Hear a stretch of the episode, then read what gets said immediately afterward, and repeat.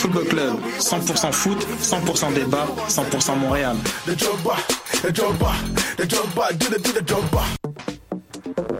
Vous en avez assez de faire des photos moches? Écoutez Objectif numérique où on vous donne des conseils, on teste des produits, on vous tient au courant des dernières nouvelles en matière de photographie et on vous suggère des sites ou des photographes à suivre.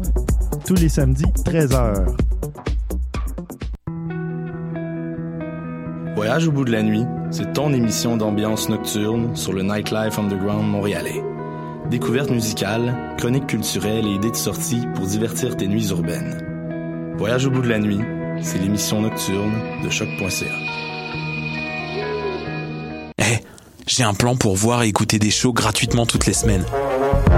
Le studio, c'est le podcast live de choc.ca. Toutes les semaines, retrouvez le meilleur de l'alternative musicale québécoise pour une session live et une entrevue. Vous pourrez suivre l'émission tous les mardis à 17h30 en vidéo direct sur le Facebook de choc.ca et en audio sur le site internet de la station. Et si vous avez manqué l'émission, pas de problème. Retrouvez le studio sur nos plateformes podcast et en vidéo sur YouTube. Musique.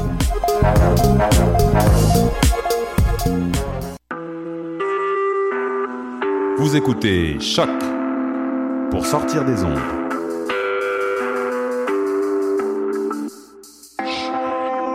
Podcast, musique, découverte.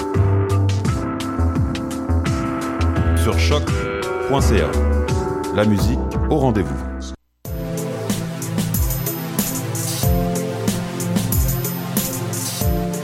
Bonjour chers auditeurs de choc.ca, ici Clément Barguin et vous écoutez Le Monde en Marge, une émission d'actualité internationale dans laquelle on s'intéresse à des sujets dont on n'a pas beaucoup entendu parler dans les médias québécois. Aujourd'hui, on va s'intéresser à une fatwa indonésienne pour lutter contre les fake news. Ça sera avec Alice Zanetta. Salut Alice. Salut Clément. Pour son billet d'humeur, Anna Villandré nous expliquera pourquoi les gens descendent encore dans la rue en 2017. Salut Anna. Bonjour. Flavien De Guillaume, correspondant du journal international, nous parlera d'une maladie oubliée, la lèpre. Elle touche pourtant plus de 3 millions de personnes dans le monde. Alexandre Moranville-Ouellette s'intéressera au 7 continent, un continent fait uniquement de plastique. Salut Alexandre. Salut, salut. Et pour finir, nous vous parlerons d'un reportage d'envoyé spécial qui nous emmène à la découverte de stages pour jouer aux pauvres. Oui, vous avez bien entendu, jouer aux pauvres et c'est bien sûr aux États-Unis que ça se passe. Bienvenue à tous.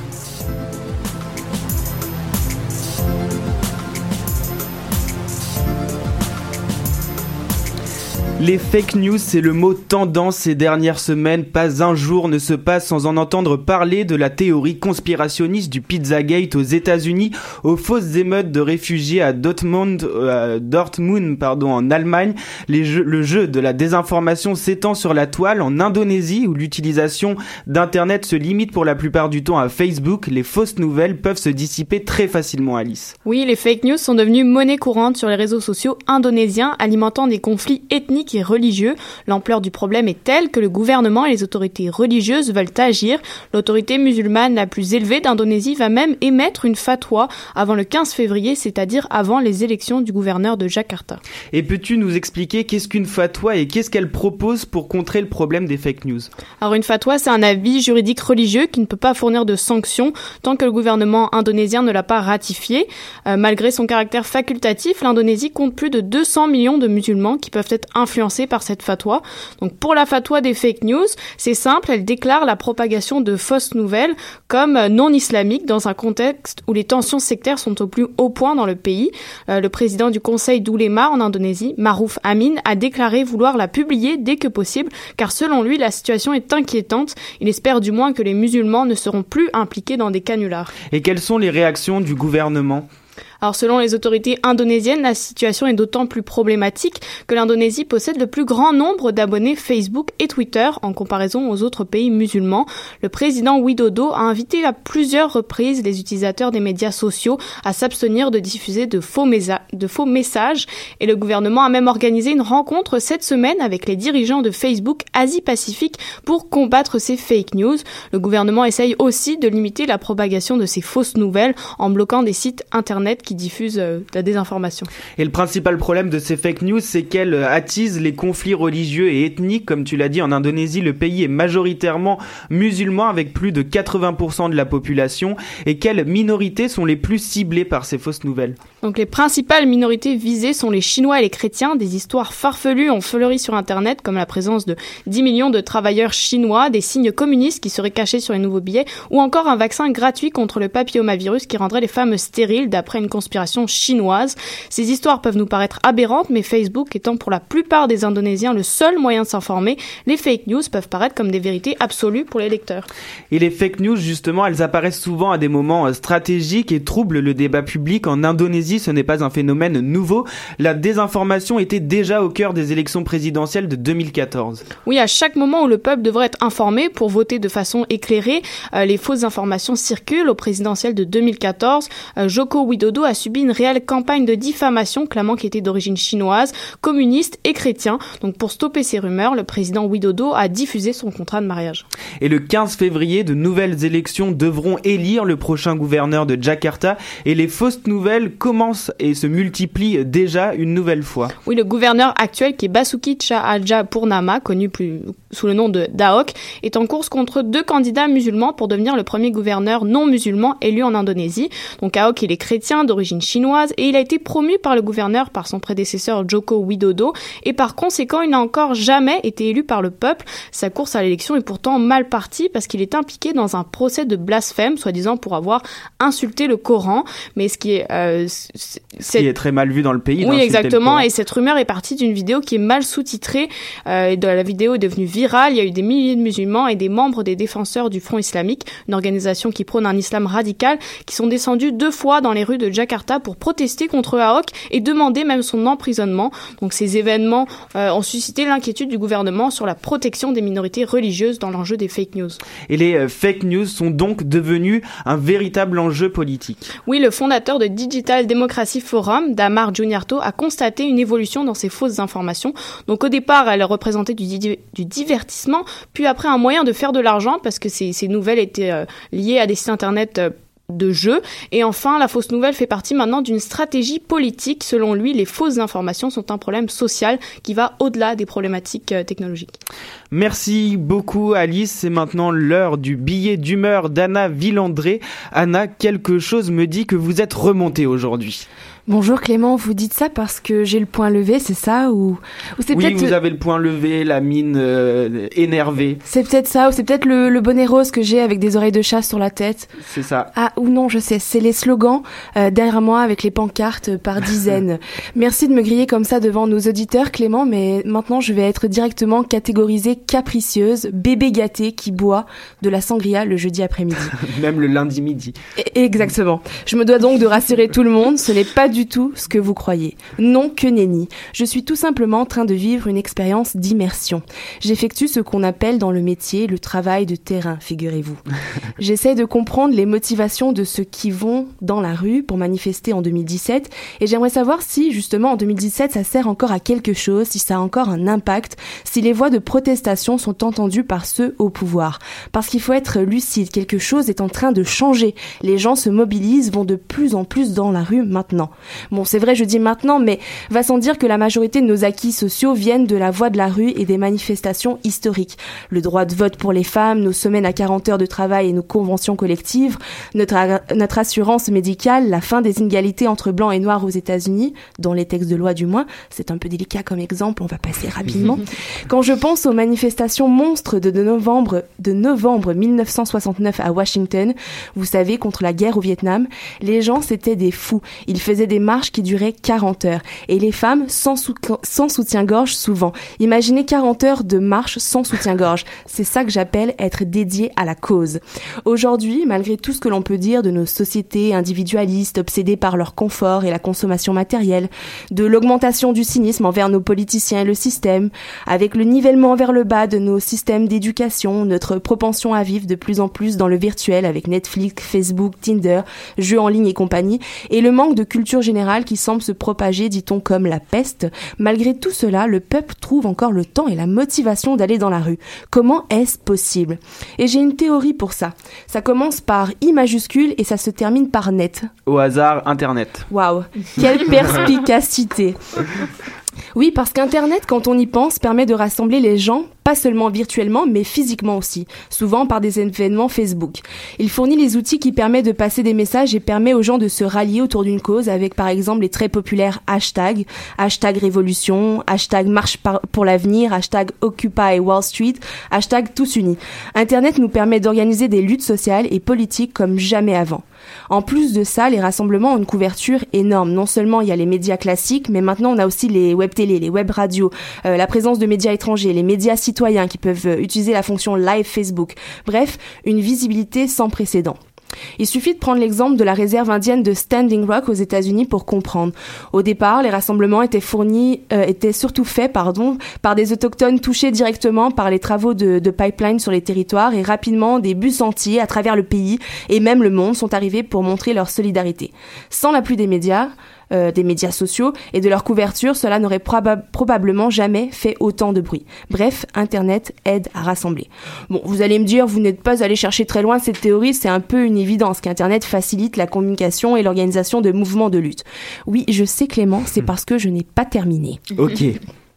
Ma théorie, c'est qu'avec Internet, non seulement les groupes sociaux se parlent, se connectent, échangent, mais il ne faut pas oublier que cela profite aussi à tous ces gros cornichons d'extrême droite. Bah oui, parce que la technologie, c'est universel, monsieur. Qui dit plus de visibilité, dit plus de recrutement, plus de, mobilisation pour des causes abominables aussi. Retour, euh, hashtag retour au temps médiéval, hashtag les femmes ne disposent pas de leur corps, les fœtus nous appartiennent, hashtag les bamboulots nous volent notre travail, hashtag séparons des familles entières pour éviter un massacre nommé Bowling Green Massacre. Hashtag votons pour Donald Trump, notre sauveur. Oui, ce sont des vrais hashtags tirés d'Internet. Bon, d'accord, j'avoue, il est possible que j'ai lu un peu entre les lignes aussi. Mais le message reste quand même le même. L'extrême droite monte en popularité au Québec, aux États-Unis, en France, partout. Comme décomplexé par l'air du temps, de plus en plus visible, parfois même déjà au pouvoir. Remarqué aux États-Unis depuis que Donald Trump est arrivé à la Maison Blanche, il y a plus de manifestations, et ce tous les jours, dans les grandes villes comme dans les petites villes. Vous me direz oui, mais c'est parce qu'il passe des politiques, des décrets exécutifs anticonstitutionnels, inhumains, qui séparent les familles, empêchent les femmes d'avoir avoir des soins de santé comme l'avortement. C'est parce qu'ils légitimisent le racisme, la haine, la division du monde entre le nous et les autres, bla bla bla. Non, c'est parce qu'on assiste à une polarisation effrayante de la population. Les rapports de force ont changé complètement et la dynamique entière des manifestations a changé aussi. Oui, je vous assure, avant, on allait dans la rue pour acquérir des droits, une justice sociale. Aujourd'hui, en 2017, on va dans la rue pour ne pas les perdre. Elle est là toute la différence. On va dans les rues pour ne pas reculer, reculer plutôt que pour avancer. Au culot aussi, c'est ça manifesté en 2017. Et je pense que c'est pour ça que les gens se sentent de plus en plus concernés à travers le monde et, la et foulent le pavé de la rue. Hashtag l'avenir nous dira si cela fonctionnera. Hashtag l'histoire nous a montré que le nombre fait la différence. Hashtag j'ai un peu abusé des hashtags. Allez, un dernier pour la route. Hashtag c'était Anna Villandré. Merci. Hashtag merci Anna Villandré. Restez avec nous. On fait une petite pause musicale avec Guru Mandala de Dewa Budja Jana, c'est un artiste indonésien.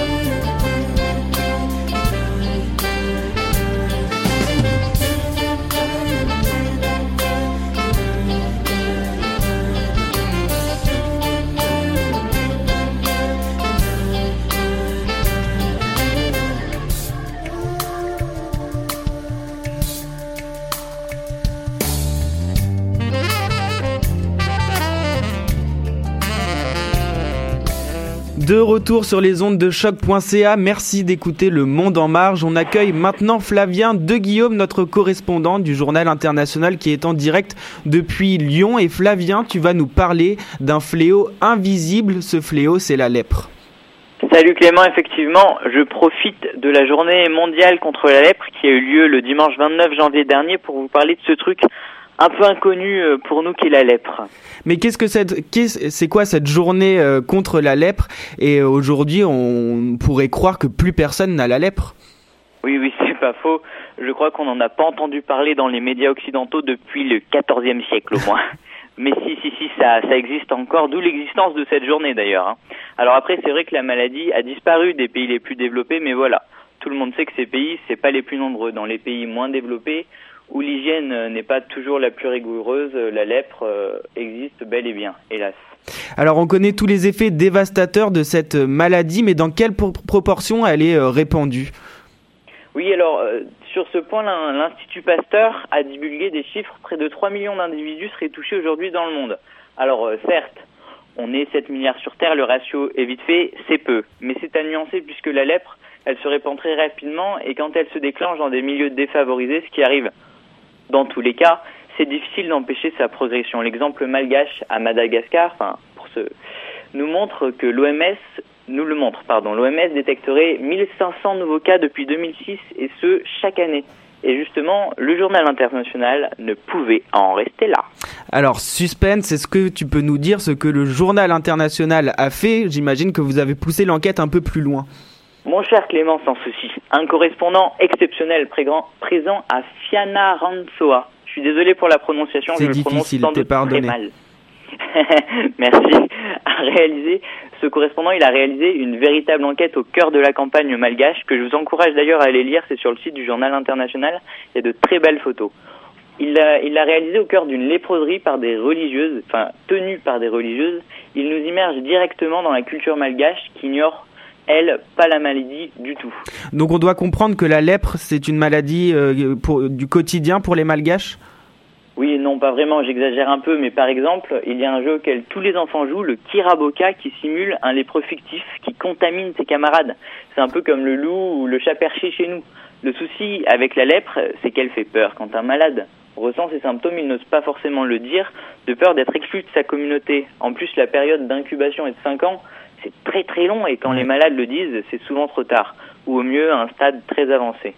Et par exemple, à Madagascar, on peut se poser la question comment la maladie est traitée? Tu nous as parlé d'une léproserie, qu'est-ce que c'est exactement?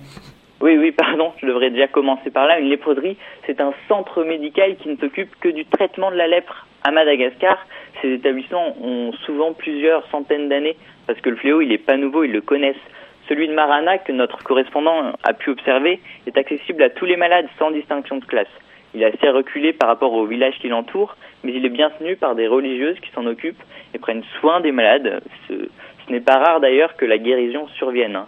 Des centres comme ça, il en existe plusieurs, seulement voilà, les patients ne s'y tournent pas toujours en premier. Et alors qu'est-ce qu'ils font s'ils ne vont pas dans ces centres? Alors voilà, la culture malgache, elle est très ancienne et traditionnelle, surtout dans les campagnes. Avant de se tourner vers la médecine, les villageois, ils se dirigent vers la sorcellerie. Enfin, je sais pas comment on l'appelle là-bas, mais c'est la sorcellerie en, Europe. C'est ce que confie la sœur Sabine de Marana, ce, ce centre d'ailleurs. Et hormis cas exceptionnel, je veux pas vous spoiler, mais la sorcellerie, ça guérit très rarement. C'est ce qui fait que les malades arrivent dans les léproseries à des stades très avancés et qu'ils sont rejetés du coup par la société. Mais l'exemple malgache avec ces léproseries nous montre que la lutte, que la lutte pardon, contre la lèpre n'est pas impossible même dans ces milieux défavorisés. Donc pour lutter contre la lèpre, il faudrait euh, répandre et augmenter euh, ce type de centre. C'est ça? Oui, oui et non, oui. La sœur Sabine, encore une fois, elle nous a confié qu'un gros travail d'éducation devait être fait. Parce que on doit dédiaboliser cette maladie, car traiter à temps et correctement, on peut en guérir. Alors pas facilement, mais on peut en guérir. C'est d'ailleurs un des axes majeurs de la stratégie mondiale contre la lèpre de l'OMS, l'Organisation mondiale de la santé, lutter contre l'exclusion des malades. Alors certes, la lèpre, elle est encore présente, on en parle très peu, mais lutter contre elle est possible partout où elle est, c'est le boulot des ONG d'ailleurs. Et pour ça, il ne faut que deux outils simples, de la pédagogie et du bon sens. Merci beaucoup Flavien de nous avoir parlé de cette maladie qui, c'est vrai, est un peu euh, oubliée par euh, tous nos médias occidentaux. Restez avec nous, on se retrouve juste après euh, Tsi Mahafwa de Zakaria, c'est un artiste euh, malgache.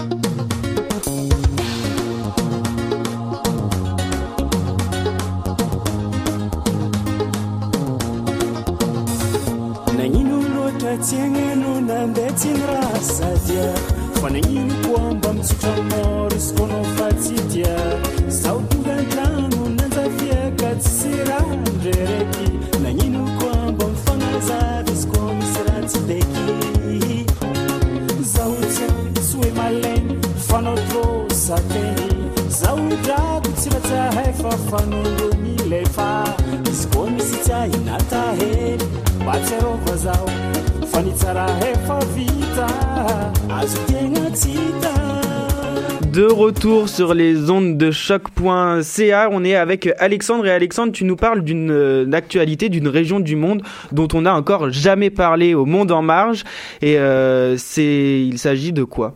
Mais en fait, euh, en fait, Clément, il s'agit, euh, comme tu l'as dit dans le, dans le début de notre émission, il s'agit du septième continent de la planète. J'ai nommé le continent de plastique. C'est vraiment pas un continent qu'on voit euh, très souvent, justement, dont on parle très souvent à l'émission. Écoutez, on le décrit comme une immense plaque de déchets évoluant dans le nord de l'océan Pacifique, de la taille du tiers des États-Unis, ou pour tous les collaborateurs français ici présents, six fois la France. a beaucoup. hein. Oui. Évidemment, on se forme tout de suite à l'esprit l'image d'un gigantesque amas compact de sacs de plastique, de bouteilles, de filets, de bidons, etc. Et c'est le cas? Non, pas exactement. Euh, enfin, en réalité, euh, le phénomène qui effraie et qui fascine à la fois ressemble plus à une soupe de plastique, on pourrait dire, constituée de quelques macro-déchets, oui, mais surtout d'une myriade de petits fragments. Euh, L'image d'un continent sert en fait à sensibiliser le grand public, mais rend pas vraiment compte de la réalité. Euh, il s'agit plutôt d'une multitude de microplastiques, comme je dis, qui sont d'un diamètre inférieur à 5 mm, un peu comme des, euh, des petites balles de, air- de, de, de airsoft, pour ceux qui connaissent ça, euh, en ce qui sont en suspension à la surface ou jusqu'à 30 mètres de profondeur, ils sont difficiles à voir de loin, justement. On les voit pas de l'espace quand on prend des photos, par exemple. Mais quand on puise dans l'eau, on en remonte une quantité impressionnante. là. On peut avoir la main pleine de ces petits morceaux de plastique-là. Et alors où on trouve ce, ce continent de plastique? Ben, en fait, la pollution, qui est, qui est justement invisible depuis l'espace, on la retrouve à cinq grands bassins océaniques. C'est pas juste à un seul endroit. Euh, Il y en a dans le Pacifique Nord, dans le Pacifique Sud, en Atlantique Nord, Atlantique Sud, ainsi que dans l'océan Indien. Euh, c'est des zones qui sont caractérisées par la rencontre de courants marins qui sont influencés par la rotation de la Terre. Écoutez, ils s'enroulent dans le sens des aiguilles d'une montre dans l'hémisphère nord et dans le sens inverse dans l'hémisphère sud. Et ce qui fait que ça va former d'immenses, d'immenses, pardonnez-moi, vortex qu'on appelle des gyres océaniques.